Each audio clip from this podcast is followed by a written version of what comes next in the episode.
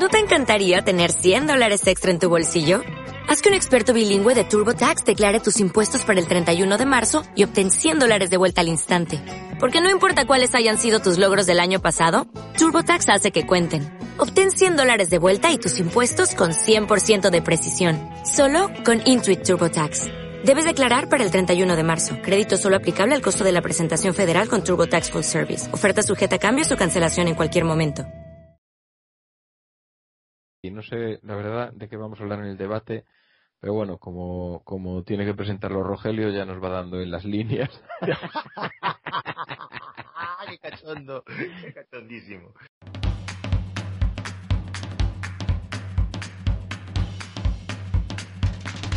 Esto es BIMRAS, el podcast sobre BIM y tecnología aplicada a la construcción. Podcast sobre BIM que Chuck Norris no se atreve a escuchar. Bienvenido a BIMRAS Podcast, el espacio en el que charlamos sobre la metodología BIM y su aplicación en el sector de la construcción. BIMRAS es un podcast producido por Edilicia BIM, soluciones BIM inteligentes. En Edilicia BIM, además de elaborar este espacio, damos servicio de consultoría en metodología BIM. Puedes encontrarnos en www.ediliciabim.com.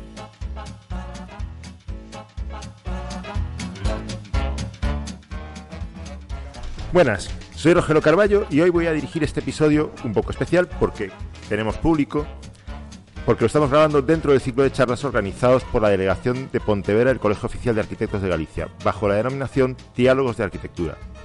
En esta edición de los triálogos el argumento es enredos y pretende dar visibilidad a las actividades que algunos arquitectos tenemos al margen de la disciplina arquitectónica clásica. Con esta excusa, hoy han tenido la amabilidad de acogernos en los diálogos para hablar sobre las oportunidades de trabajo que ofrece la metodología BIM en el sector de la construcción y cómo el BIM está dando lugar a la aparición de nuevas actividades, nuevas oportunidades laborales que desarrollan el proceso constructivo a través de BIM. Vamos a ver algunas y, como diría Tom Wolf, lo que hay que tener para desarrollarlas. Para ello estarán conmigo los, sospechosos habituales de BIMRAS Podcast. Evelio Sánchez. Hola, Evelio. ¿Qué tal?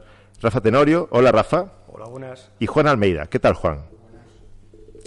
Para desarrollar este tema, cada uno de nosotros se ha llevado como deber extraerse una de estas profesiones BIM novedosas, que en términos generales se pueden agrupar en dos roles principales, roles de gestión y roles de producción.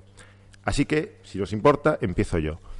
Dentro de los roles de gestión, el primero y más evidente, el que ocupa todas las portadas de las ofertas de InfoJobs, el que adorna gran parte de los currículos en LinkedIn es el archiconocido BIM Manager.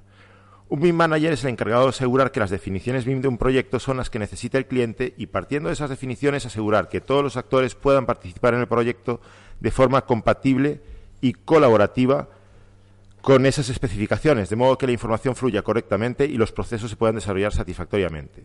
Entre las tareas que debe realizar un BIM Manager están planificar el sistema BIM adecuado, es decir, eh, analizar software de las diferentes disciplinas en función del tipo y necesidades del proyecto y de la compatibilidad entre programas. Definir, revisar y mantener los estándares del sistema BIM, es decir, hablamos de versiones de programas. Coordinación del equipo de diseño, control y distribución de roles, definiendo quién tiene acceso a qué partes del proyecto y qué puede hacer en ellos Control de revisiones, manejar y establecer las distintas etapas del desarrollo de un proyecto a través de, para que siempre la información esté actualizada en cada momento. Gestión y producción del modelo BIM, con todo lo que ello significa en cuanto a calidad de la documentación, nivel de definición, estándares, etcétera, de acuerdo a los requisitos del cliente y el mm, plan de ejecución BIM. Y entre las habilidades que debe atesorar un BIM manager están el conocimiento de las tecnologías BIM, saber de lo que trata la materia, evidentemente, conocimiento de las tecnologías de la información en general, hardware, intercambio de datos, bases de datos y demás, habilidades de comunicación y gestión de equipos para poder maximizar capacidades heterogéneas de las personas participantes en un proyecto en donde intervienen diversas disciplinas, experiencia y conocimientos en construcción, que probablemente sea lo más importante, y capacidad de orden y sistematización. Bueno, esto por mi parte respecto a lo que es un BIM Manager. Y Evelio, ¿tú a quién nos traes? Yo, como me toca la parte más friki del grupo, eh, programadores. Programadores eh, sobre BIM y con BIM.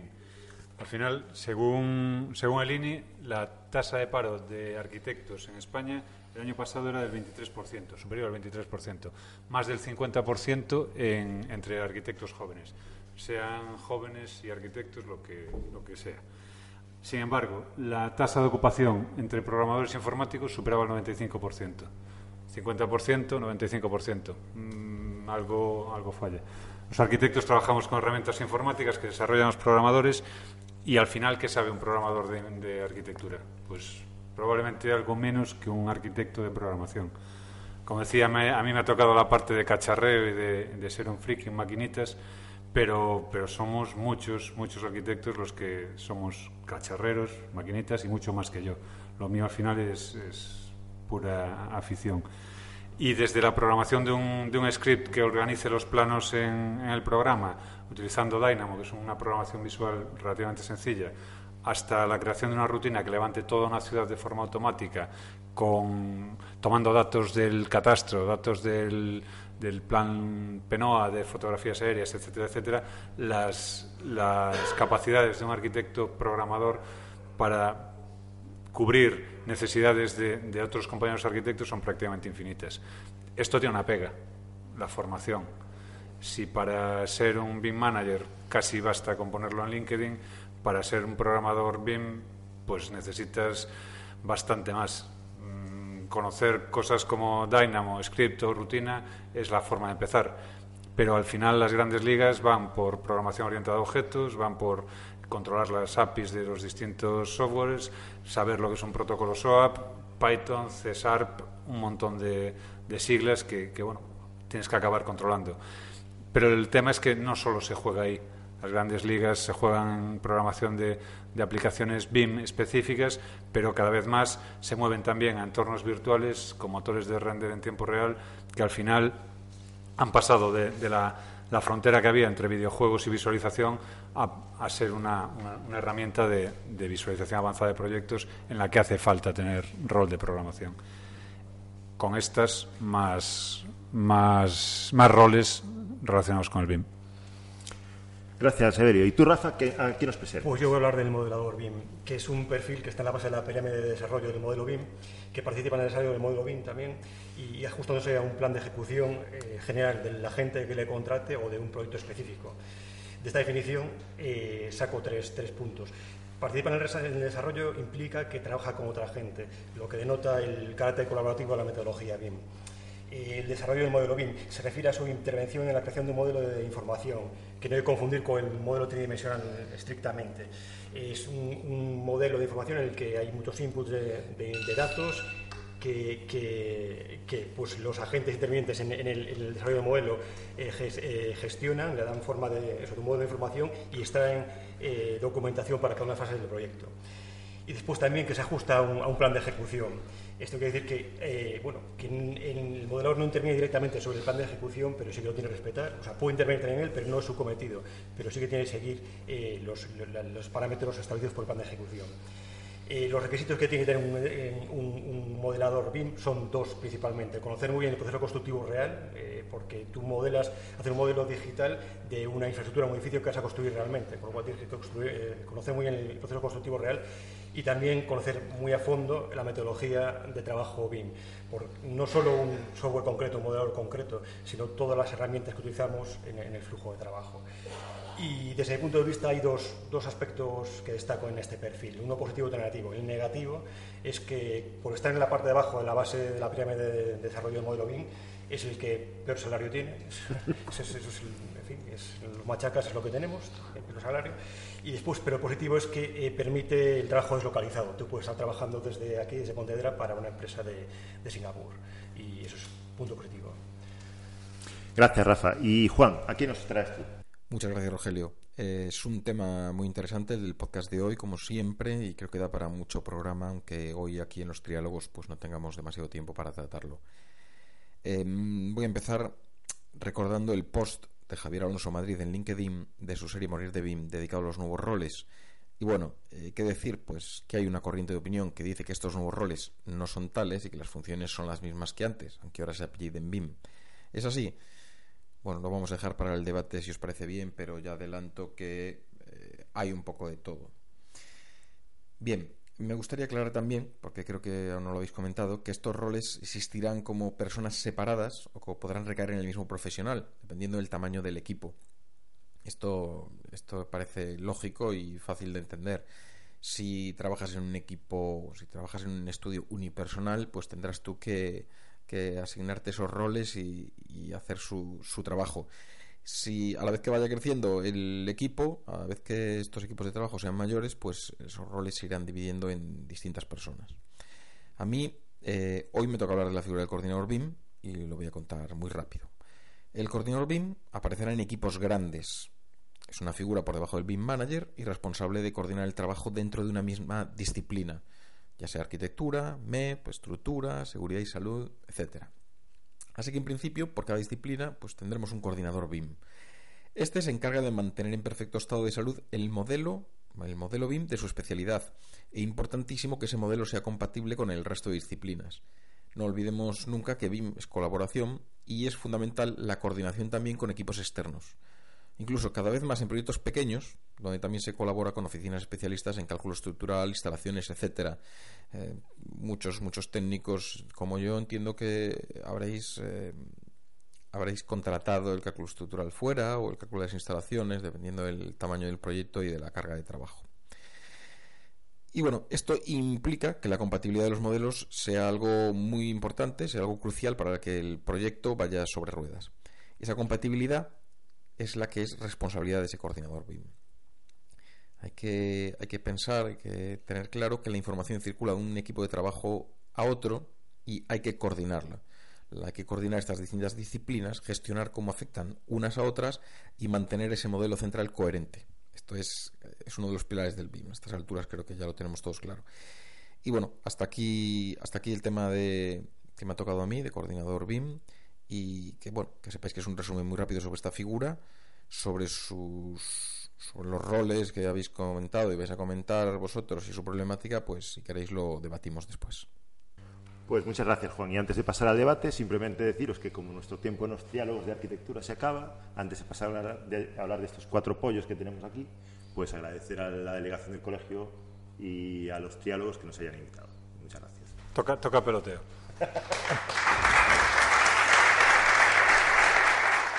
Aquí estamos de vuelta, después de una transmutación matérica digna de Star Say Trek. what? ¿Mate qué? Mate, mate. Cada uno Mate- en su ah, despacho. matérica. Pero eso de matérica lo recoge la RAE. Mm, es una palabra estándar de cualquier colegio de arquitectos. Difícilmente. Y manager también. Es de memoria de, de proyecto. Venga, dale. Ah, vale, vale. vale. Bueno, pues ya hemos dejado el espacio de los diálogos y estamos cada uno en nuestro despacho dispuestos a acuchillarnos honradamente en este nuevo debate sobre las nuevas profesiones BIM. Y la pregunta con la que podemos empezar el debate es una muy sencilla. ¿Cómo veis la aparición de estas nuevas profesiones relacionadas con el BIM? ¿Estamos hablando de profesiones reales, de profesiones FETEM, o de roles conocidos y antiguos, pero que le estamos poniendo un nuevo cascabel, un, nuevo collar? Eh, y empezamos contigo, Rafa. ¿Qué opinas? Toma. sin, sin, sin Sí, sí, lo tenías preparado ya, ¿no, Rafa? Sí, estaba viendo el móvil, pero bueno. Eh, Sin calentar. pues si son profesiones nuevas, Sí, Yo con Rafa, con Rogelio hago lo mismo. ¿eh? hombre, eh, pues relativamente nuevas, ¿no? Vosotros tenéis más experiencia, desde ya tuve venido mucho más tiempo con, con, con software que, que yo, por lo menos. Eh, entonces, no sé si son nuevas, nuevas del todo, pero bueno, sí están más de moda ahora mismo. Yo creo que no es, por ejemplo, el modelador, que es el tema que hablaba yo, no es un delineante al uso, es una, bueno, pues es equivalente en, la, en la metodología de trabajo, pero, pero bueno, mm, tiene unos requisitos más demandantes en cuanto a conocimiento constructivo y, y de procedimientos y de procedimiento de trabajo. Pero, pero bueno, mm, al fin y al cabo, eso es, digamos que sigue siendo, sí, bueno, hay cierta equivalencia, pero bueno, es una profesión relativamente nueva, sí, sí. Evelio, Sin ¿tú embargo, a ver, pues fíjate, tomando justo el, el ejemplo que acaba de, de- de dar Rafa, el, el delineante, que ya necesita otro tipo de conocimientos. En realidad lo que se trata es de la profesión que ha habido siempre, un delineante, pero que tiene, necesita de una actualización de conocimientos para hacerse con una tecnología que va evolucionando. Si lo piensas, la diferencia que puede haber entre un delineante BIM, por ponerle un nombre, chicos, no corráis a LinkedIn a cambiar las, las titulaciones, entre un delineante BIM y un delineante tradicional de CAD, probablemente sea la misma diferencia que había, no exactamente, pero la misma diferencia que había entre un delineante de CAD y un delineante de plumilla. hay nuevas tecnologías, hay nuevos elementos que se, que se introducen en la, en la disciplina y que hay que representarlos. Pues en este caso sí es cierto que el conocimiento que necesita ese delineante excede a lo mejor la pura mecánica de dibujo, pero bueno, no deja de ser una actualización de una profesión que ya existía. Y, en ese sentido, prácticamente todas. Yo estaba leyendo hace un rato parte del guion eh, que, que, comentábamos en Triálogos y una de las labores, por ejemplo, del BIM Manager Mm, bueno, para empezar, BIM Manager no se puede decir que sea muy nuevo, porque si ponéis BIM Manager en LinkedIn, creo que los tres o cuatro que salen llevan años ya con, esa titulación. Pues una de las, de las funciones que tiene es definir, revisar y mantener los estándares del sistema, del sistema BIM. Pero en realidad, si nos quedamos con definir, revisar y mantener los estándares, pues chicos, me imagino que en cualquier despacho en el que haya un equipo de trabajo pues de un tamaño medio, tiene que haber alguien que se encargue de definir, revisar y mantener los estándares del despacho. Pues me da igual que sea con un CAD, que sea con un BIM, que sea con una plumilla, que sea escogiendo el grosor del estilógrafo. Al final hay alguien que tiene que encargarse de que todo lleve una imagen coherente y que el producto que se entrega tenga la imagen de producto de la marca que, que representa el despacho. En ese sentido, yo tengo clarísimo que son profesiones tradicionales, adaptadas a la tecnología actual y que no dejan de ser roles en los que podemos subdividir algunas, algunas actividades que ya hacíamos de forma más o menos informal o por lo menos sin ponerle nombre, pero no mucho más allá. Claro, yo creo que la pregunta es, el, tú tienes un estudio hoy, ¿la estructura de ese estudio cambia cuando implementas BIM? ¿Los los roles, las funciones, las funciones que tiene la gente en ese estudio mm, no van a cambiar en general, no van a cambiar. Van a aparecer, sí, roles nuevos que tienen que asumir ciertas personas del estudio, en los que se van a encargar de cosas que antes no existían. El coordinador BIM, no, pues no existía, por supuesto, no tenías BIM pero sí probablemente existe una persona en tu estudio si tiene suficiente tamaño que se van, uy, y si es pequeño, o sea, siendo grande o pequeño, al final, si la diferencia entre grande y pequeño estaría en el, en el grande, eh, los roles a lo mejor se dividen entre más personas y en el pequeño pues uno tiene que asumir unos cuantos, ¿no? Pero en, un, exactamente, en un, en un, y en un estudio, eso, en un estudio tú ya tenías un coordinador BIM. Ese coordinador BIM, ¿quién era? Pues era esa persona que hablaba con los, que se encargaba de coordinar las, los intercambios de información con agentes externos, ¿no? Por ejemplo, calculista de estructuras. Si sacas fuera la, estructura, o con los de la, con los del MEP, o con los de, o con los de la decoración. Hoy, pues a lo mejor tiene otro nombre, ¿no? Cuando, cuando introduces el BIM aparecen, aparecen esos roles nuevos, es evidente, ¿no? Si, eh, si, si, utilizas un software nuevo si la gente no lo conoce, si tienes equipos distintos que están trabajando sobre un mismo modelo, alguien tiene que haber ahí que esté marcando los estándares con los que se van a trabajar, alguien tiene que estar ahí controlando que em, asumiendo esa responsabilidad de que, de que todos esos equipos del trabajo que hacen todos ellos se pueda unir y funcionen perfectamente eso eh, llámale roles, llámale como quieras, ponle el título, pero yo creo que la estructura en el estudio ya estaba ahí. Ahora eh, son nombres. Sí es cierto que alguna profesión nueva aparece. ¿eh? Vamos a ver, la parte que, yo explicaba de, programación. sin duda. sí es una parte completamente. De cierta manera, ¿no? Efectivamente, ahí quería llegar. Que, que al final no deja de ser la persona que adapta las herramientas de uso común a tus necesidades específicas. Y eso, pues de una manera o de otra, lo hemos hecho siempre o bueno, Oye, en AutoCAD el que se encargaba de programar las rutinas. Por ejemplo, o el que se encargaba de gestionar los, los PGPs, o los, bueno, en fin, el que se encargaba de... La configuración, vale. Exactamente, de, tocar la herramienta para adaptarla a las necesidades concretas del estudio, del profesional, del despacho, etcétera, etcétera. En ese, en ese sentido se mantiene, pero bueno, sí es cierto que, que ahora el nivel de programación que exige un, un Revit, por ejemplo, no es Dynamo de por medio no es la, el nivel que, que, exigía una programación Lisp de, AutoCAD. Pero vaya, que al final no deja de ser eso, alguien que necesitas que adapte la herramienta a tus necesidades. Dicho eso, sí es cierto que es una especificidad tan grande la que tiene el software de arquitectura y la programación de este software en concreto, que bueno, podemos, yo sí considero que la, parte de programador BIM es una, parte novedosa en, relación con lo que hemos comentado. ¿Y no viene un poco esto a ser la importación del modelo anglosajón de una hiperespecialización estructurada y con un organigrama muy, eh, de niveles en, los despachos de arquitectura? Eh, que choca un poco con la cultura propia, eh, incluso universitaria en España, en la que lo que se pretende es un profesional multidisciplinar, eh, multicapaz, que sea capaz de asumir todos los roles él solo y si lo piensas, eso es una, un poco falso, porque todos nos preciamos de, de, ser profesionales multidisciplinares o de profesionales multifunción, pero al final cada uno de nosotros sabe hacer una cosa bien. Y probablemente en el mejor de los casos, una. Es que yo creo que es así, el mercado cada vez está, eh, o sea, comparemos un proyecto eh, que hacemos hoy con un proyecto de hace 10 años o 15 años. La diferencia eh, de la cantidad de softwares que tienes que conocer, de los conocimientos que tienes que tener, es brutal. Es brutal. O sea, hoy en día el trabajo en un, en un proyecto se ha multiplicado, no, bueno, no quiero decir una cifra, quiero exagerar, se ha multiplicado mucho el trabajo que tienes que hacer.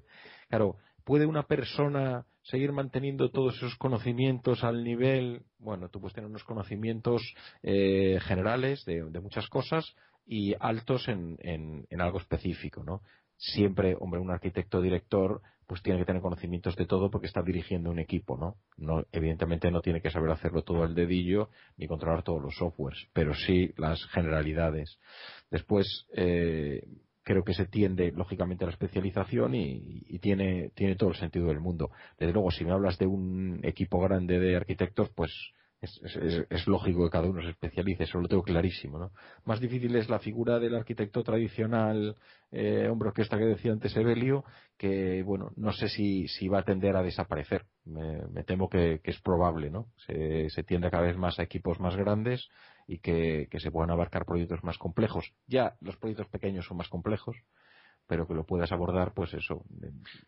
sin embargo, yo creo que creo que sí que hay sitio para, para ese arquitecto más doméstico. De la misma forma, yo hago la traslación a, un equipo de, médicos. De la misma forma que hay especialistas, hay médicos de familia que son más generalistas o pediatras que son generalistas dentro de, de la especialidad de los, de los críos, pero hay, hay una parte de la medicina que es generalista y que tiene que atender en el día a día. Ese generalista tiene que verse apoyado por especialistas a los que derivará o, servir de filtro para evitar que los especialistas sobrecarguen de trabajo, etcétera, etcétera. Entonces, esa figura de, arquitecto más pegado al día a día de lo, de lo doméstico sí, lo, sí la veo. Y de hecho, yo, lo veo yo lo veo complicado. A medio plazo o largo plazo yo veo una figura que es una figura a desaparecer realidad del día a día es que los cuatro somos hombres orquestas en nuestro, nuestra profesión de arquitecto. Es decir, eh, posiblemente en equipos, equipos muy grandes, eh, pues sí, haya especialización, pero eh, no sé qué porcentaje, de los colegiados en arquitectura se dedican al profesor libre en estudios pequeños, pero me imagino que bastante grande el 100% de, del equipo de UNRAS somos hombres ¿no? Entonces tenemos que controlar un, montón de, aplicaciones para llevar a cabo nuestro trabajo diario, sea proyecto, sea un informe o lo, que sea. Sí, estoy de acuerdo con lo que dices tú, pero eso es hoy. hoy. Y sin embargo, la tendencia es a que creo que es a que eso desaparezca. Es más, nosotros mismos lo, estamos haciendo, ¿no? Cuando estamos, cuando estamos eh, investigando nuevo software, no los, no los, no los estudiamos los cuatro, nos dividimos y decimos, bueno, pues tú eh, estudiate esto y yo me veo aquello. Ya lo estamos haciendo claramente. Y yo, y nos damos cuenta que no tiene sentido. Y Evelio que no sabemos eh, qué hace. Evelio, pásate por el estudio, queremos verte la cara, te queremos. bueno, pues... Pero luego me echáis los perros cuando llego. o menón. Yo creo que debemos dejar el debate hasta aquí ya por, por, por hoy. Eh, creo mm, que debemos, sí, sí, debemos cortarlo ya, debemos cortarlo ya. Darle las gracias a la organización. si yo no he hecho ni la introducción. Tú, a ti tenemos que recortarte el tiempo que si no nos dejas sin recursos en los ordenadores.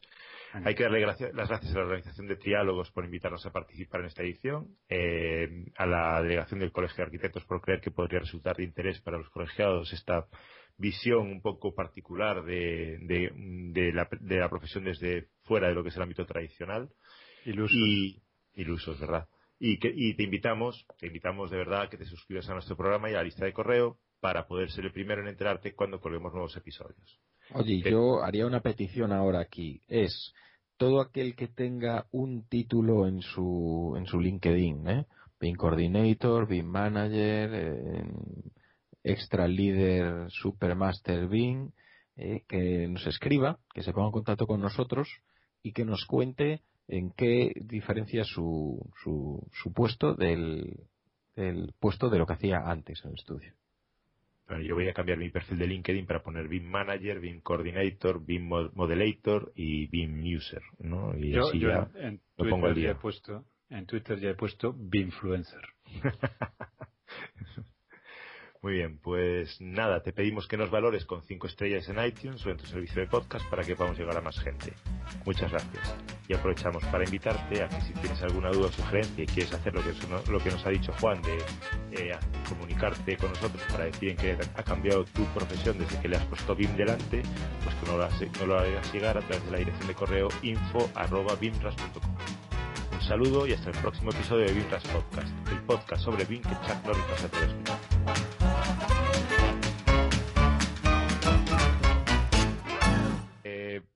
Que yo tengo que marcharme. Son las 11 y a las 12 tengo que estar Ah, en canta la gallina, Joder, yo estaba, mira, fíjate, yo, yo, vi 15 minutos y miro hacia arriba y veo 11.00. Vale, Rogelio ya, ya se va.